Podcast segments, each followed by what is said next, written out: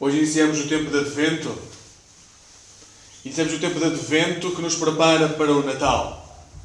E vamos iniciar uma nova série chamada Uma Geografia da Salvação.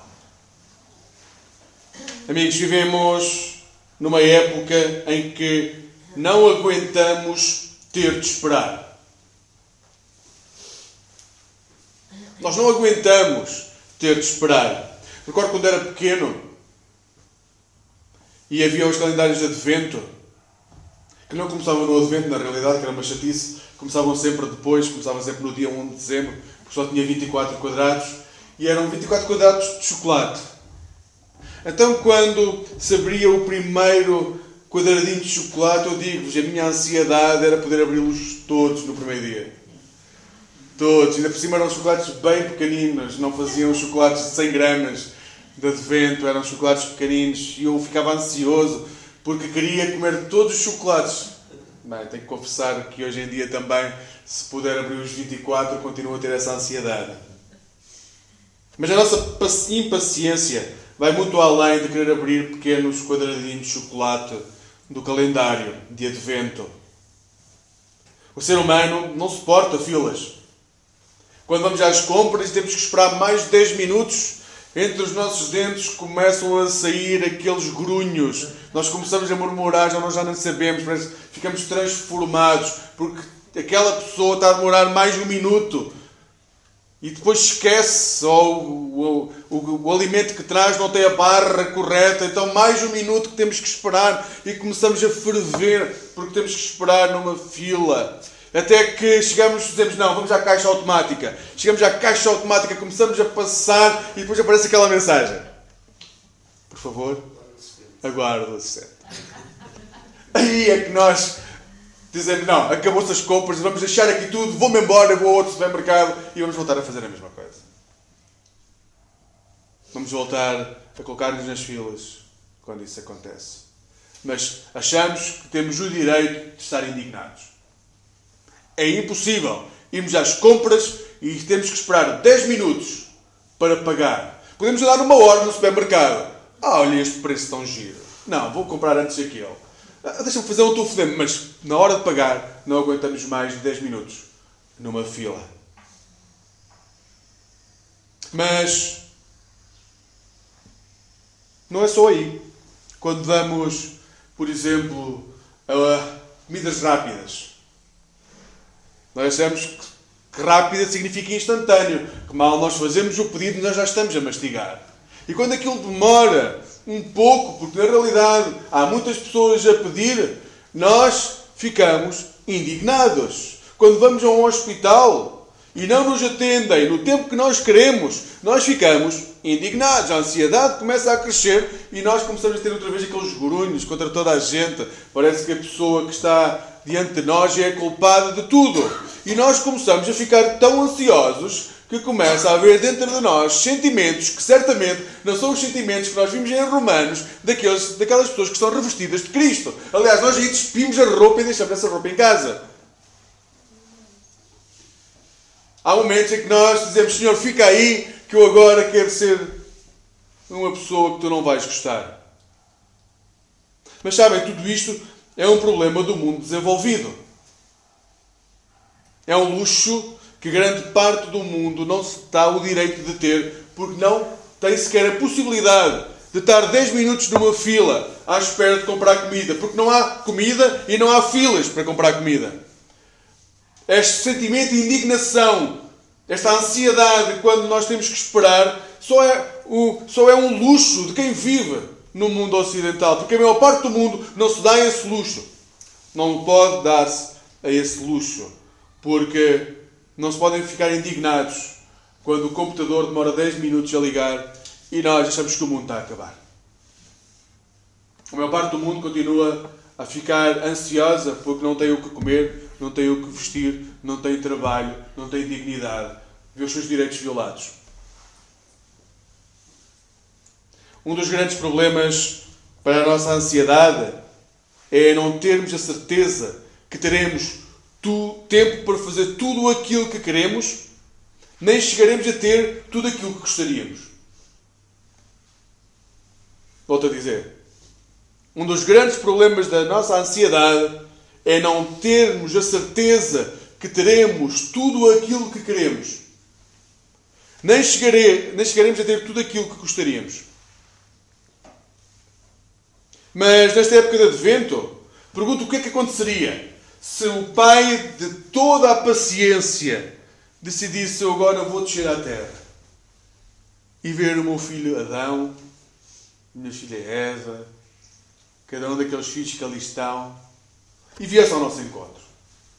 Se o Criador do universo, do céu e da terra, o Senhor que criou tudo e que é poderoso sobre tudo e que é realmente todo poderoso sobre aquilo que nós vivemos, viesse ao nosso encontro e nos perguntasse como é que foi a última semana, quantas folhas ou árvores inteiras nós iríamos precisar para cobrir a nossa vergonha,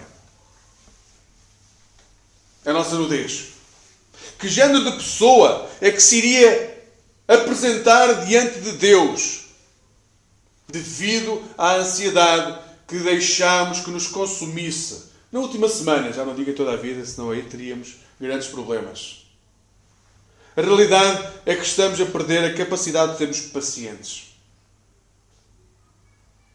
Estamos a perder essa capacidade. Nós não conseguimos esperar. Nós, quando recebemos uma mensagem, primeiro quem manda uma mensagem no WhatsApp acha que a resposta tem que ser imediata, porque pensa que é um, é, é um serviço pago ao outro lado. Então, quando manda uma mensagem, basta ver que foi lida, eh, nós ficamos logo ansiosos, ele vai ter que responder. E nós achamos que nós temos que responder a tudo na nossa vida com a mesma rapidez.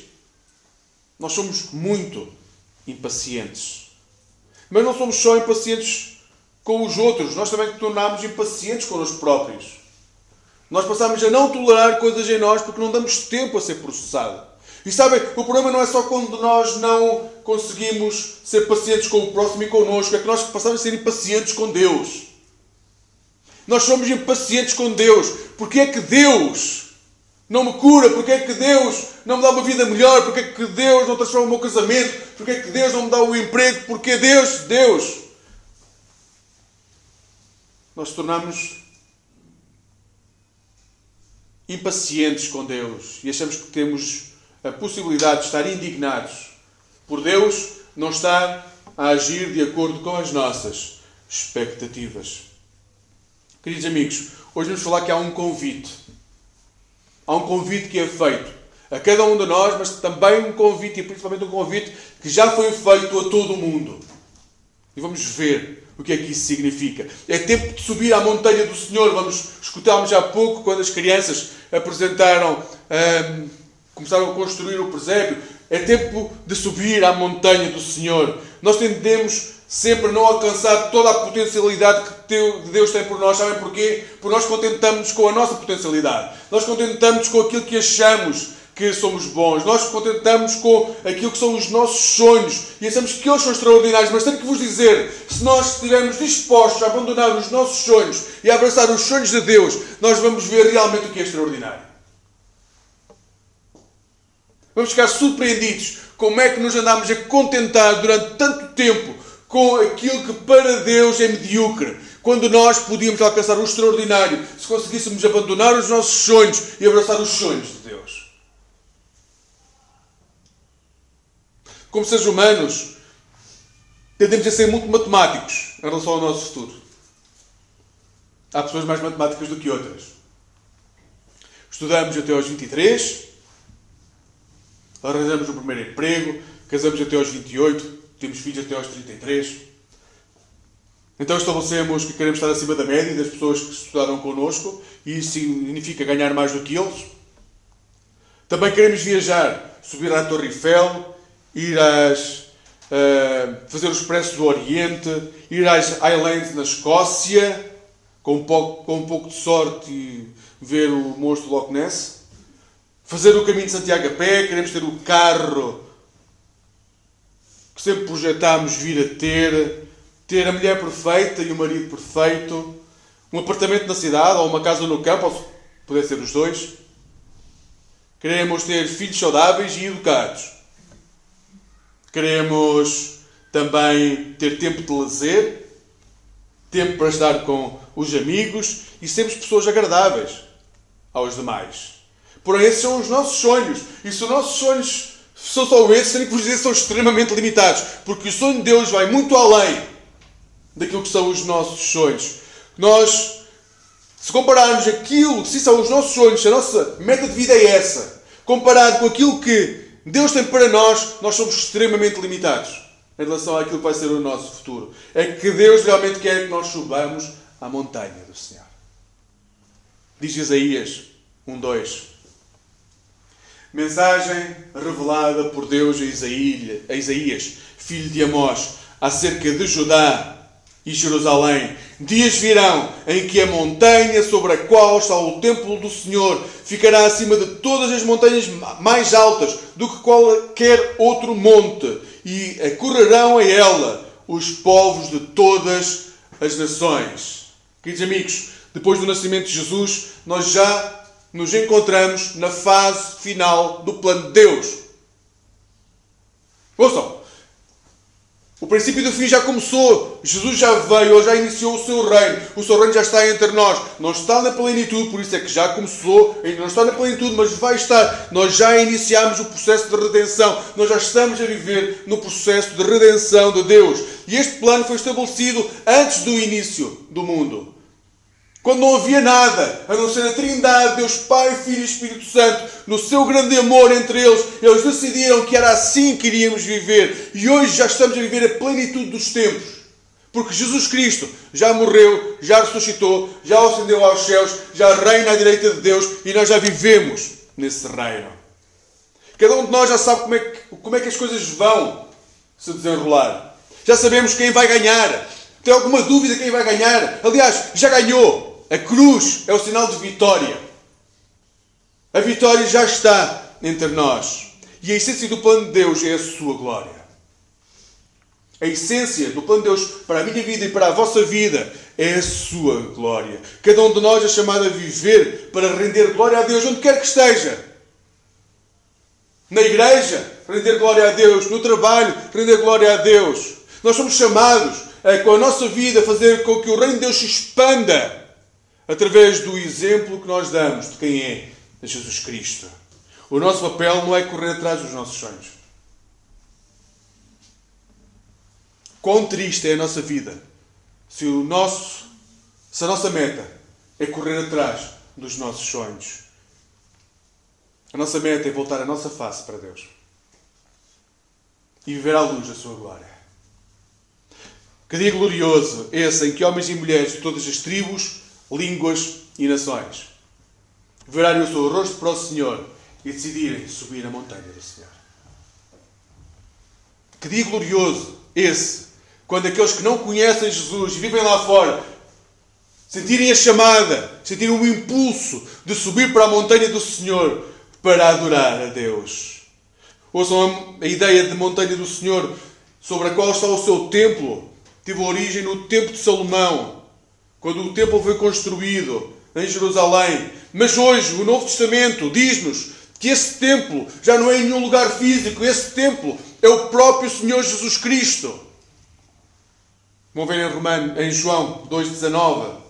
Primeiro, porque não é necessário construir nenhum templo físico para que a igreja cresça. Segundo, porque o próprio Jesus Cristo é o templo máximo Agora, o templo tinha uma função, tinha uma função de apresentar Deus às pessoas, recordar que Deus era Deus sobre todos os deuses, que não havia ninguém igual ao Deus de Israel, mas tinha outra função que era gerar paz entre a pessoa e Deus. E sabem o que é que Hebreus nos vai dizer? Pois bem, há um sumo sacerdote, há alguém que pode fazer essa ligação, restabelecer a vossa relação. Vocês já não precisam de nada, porque é Jesus Cristo que restabelece a relação entre aquilo que é a vossa vida, a vossa queda e um Deus Todo-Poderoso. Não é nada que vocês possam fazer, não há nenhum bezerro defeito que vocês possam apresentar, não há nenhum trabalho que possam fazer. O trabalho foi todo feito por Jesus Cristo. Então Ele é o templo, no sentido de que é Ele que apresenta a glória de Deus, mas Ele também é a forma de restabelecer a relação perfeita entre cada um de nós e Deus. Num tempo de advento, nós somos convidados a recordar que todos os povos já foram convidados para estar diante de Deus. Não é algo que nós tenhamos que fazer hoje. Ouçam, não é nosso papel fazer o convite, o convite já foi feito. A promessa que irá acontecer já está na Bíblia. Nós somos convidados a recordar-nos que todos os povos já foram convidados para estar diante de Jesus. Mas este convite está feito para todos aqueles que não aceitam Jesus. E aqui temos que começar a pensar: o convite é feito para todos aqueles que não aceitam. O texto é muito claro. Dias virão em que ocorrerão em ela todos os povos e todas as nações. O que o texto diz é que haverá um avivamento. Que haverá avivamentos constantes ao longo da história em que crentes verão homens e mulheres que não querem aproximar-se de Jesus. E a história tem sido bondosa conosco, na forma como homens e mulheres têm presenciado avivamentos. Mas a nossa oração é para que haja um avivamento hoje, para que nós sejamos aqueles que irão testemunhar. A forma como homens e mulheres de todas as nações, tribos e línguas irão à casa do Senhor procurar Jesus. Que imagem, que imagem, irmãos. Que imagem nós podemos ver homens e mulheres caminhar para a igreja de Cristo porque querem conhecer Jesus. E então o nome do Senhor será reconhecido e glorificado. Eu anseio por esse momento em que vos dizer. Eu acredito que ele vai acontecer. Ele está a acontecer em muitas partes do mundo. Ele está a acontecer. Está a acontecer em todos os países onde há opressão, onde há dor, onde há sofrimento. A Igreja de Cristo cresce. Porém, até esse momento acontecer aqui, no nosso país, há que construir igrejas saudáveis, que estejam preparadas para acolher aqueles que vão subir em peregrinação para entrar na igreja e conhecer Jesus.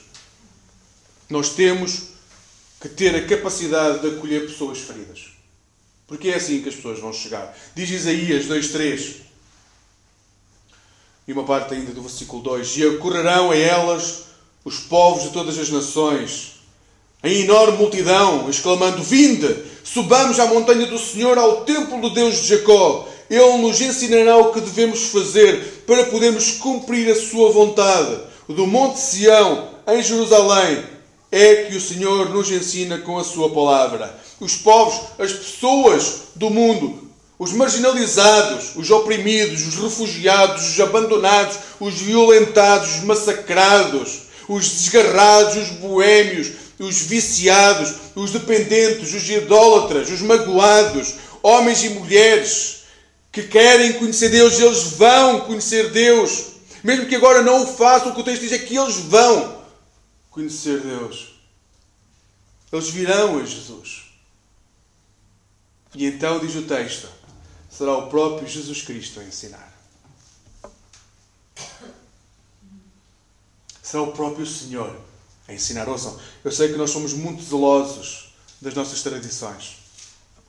Nós somos muito zelosos dos nossos passados. Somos assim nas nossas tradições familiares, certo? E agora vamos chegar a um momento em que há uma tradição familiar em que nós gostamos que seja sempre exatamente como foi. Sempre. Nós somos zelosos da forma como, por exemplo, coisas simples, rituais simples. O nosso almoço, quem tem crianças, a forma como almoçamos, é um ritual. E nós gostamos das nossas tradições. Quem gosta de orar, por exemplo, antes das refeições, considera que isso é um ritual que deve ser sempre mantido. Nós, todos nós, temos tradições. O problema é quando transportamos isso para a igreja, porque também temos tradições. E nós somos muito zelosos, por o que o texto nos diz é que esqueçam, não são vocês que vão ensinar essas pessoas. Esqueçam as tradições, esqueçam o passado. Quem vai ensinar o próprio Jesus, a única coisa que tem que fazer é acolher. A partir daí é com Deus. E custa-nos tanto fazer isso. Custa-nos tanto fazer isso. Estar dependentes do Espírito custa-nos tanto. Digo-vos, hoje, nós devemos assumir esse papel. Como igreja, nós temos de assumir esse papel. O nosso papel não é transmitir modelos religiosos. O nosso papel não é transmitir exemplos de tradições. O nosso papel é não atrapalhar Deus. É acolher com amor e deixar que seja Jesus Cristo a ensinar. O nosso papel é eliminar as barreiras que as pessoas têm de se aproximarem de Jesus. O nosso papel é estar perto das pessoas e encaminhar as pessoas para que seja o próprio Senhor Jesus a ensinar. Sei que isso gera medo em nós. Ansiedade. Nós temos medo de perder poder. E o poder, muitas vezes, ou não tem que ser sempre visto como mau. O poder é a forma de nós conseguirmos ter estruturas equilibradas, saudáveis. E nós temos medo de perder poder, de perder o conforto de continuar a fazer aquilo que sempre fizemos, como fizemos. Sim, nós temos medo dentro das nossas famílias, nos nossos locais de trabalho, nas nossas relações, nós temos medo que as coisas mudem, porque não gostamos do desconhecido. Porém, o convite que está a ser feito é para que a Igreja abra o caminho para que seja o próprio Senhor Jesus Cristo a ensinar. Muitas vezes pergunto-me se o facto das igrejas no mundo ocidental hoje não estarem preenchidas, cheias de pessoas, como noutras partes do mundo, não deve exatamente a isso à nossa incapacidade de deixarmos que seja o próprio Senhor Jesus Cristo a falar.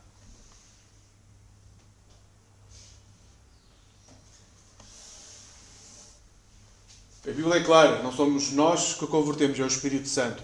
A Bíblia é clara, a palavra é suficiente para levar as pessoas à conversão.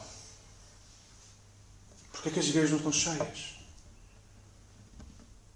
E não é por causa do número, a mim pouco me importa se temos 50 ou 200 pessoas. O que eu quero é que haja milhares de 50 pessoas reunidas. De 20 pessoas. O que seja. Mas que haja milhares nesta cidade. De pessoas a caminhar para o templo. Para caminhar para Jesus. É tempo de diminuirmos para que Jesus cresça em nós. É tempo de baixarmos as esperanças as ansiedades para que a esperança em Cristo cresça em nós. É tempo de nós diminuirmos para que a palavra se espalhe sobre a face da terra.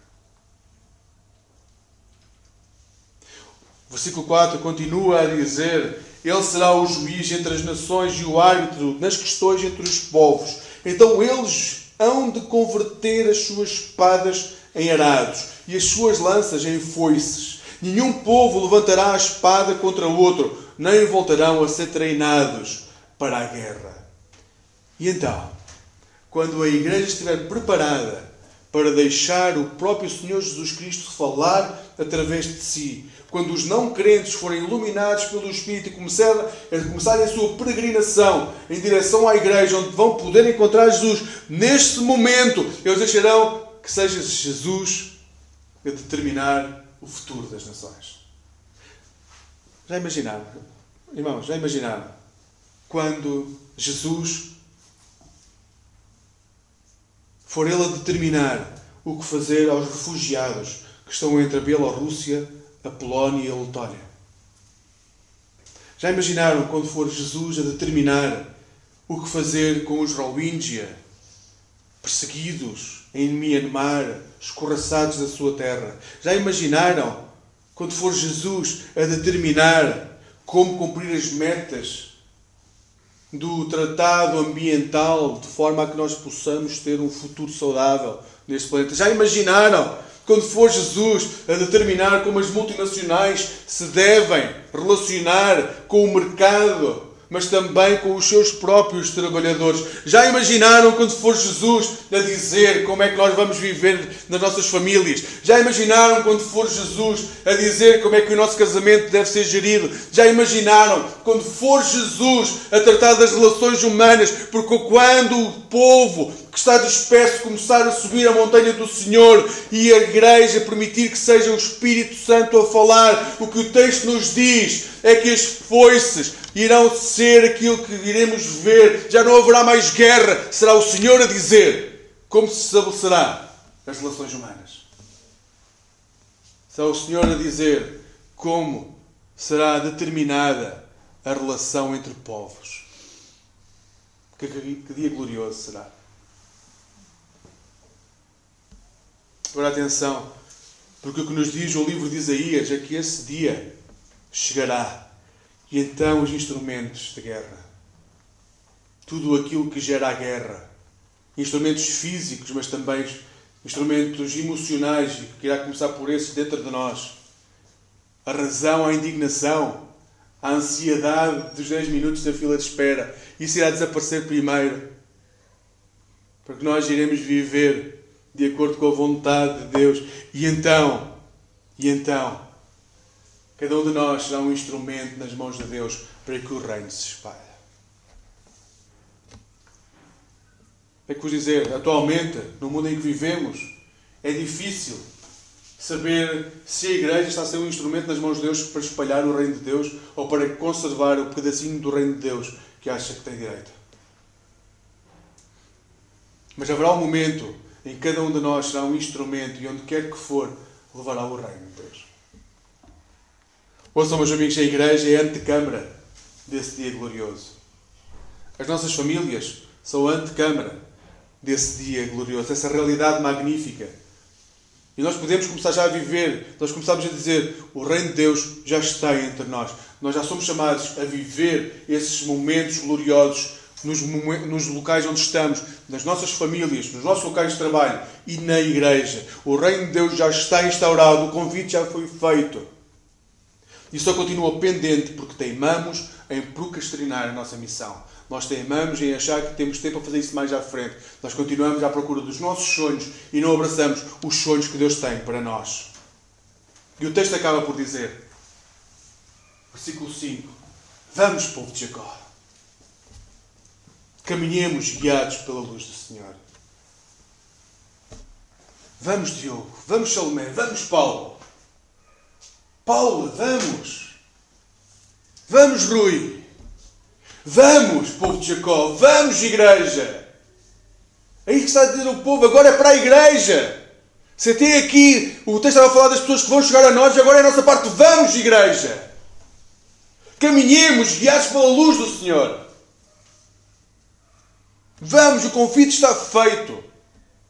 Caminhemos guiados pela luz do Senhor. No dia em que conseguimos viver à luz da vontade de Deus e não das nossas expectativas, dos nossos projetos, deixaremos de andar ansiosos e passaremos a ter uma vida plena. Vamos, igreja. É tempo de viver a plenitude do Evangelho. Eu quero muito viver esse momento convosco. Mas todos nós temos que tomar decisões. Que género de igreja queremos ser diante de Jesus? Neste advento, nós possamos ir e caminhar guiados pela luz do Senhor. Possamos dar honra e glória ao nosso Deus. Amém.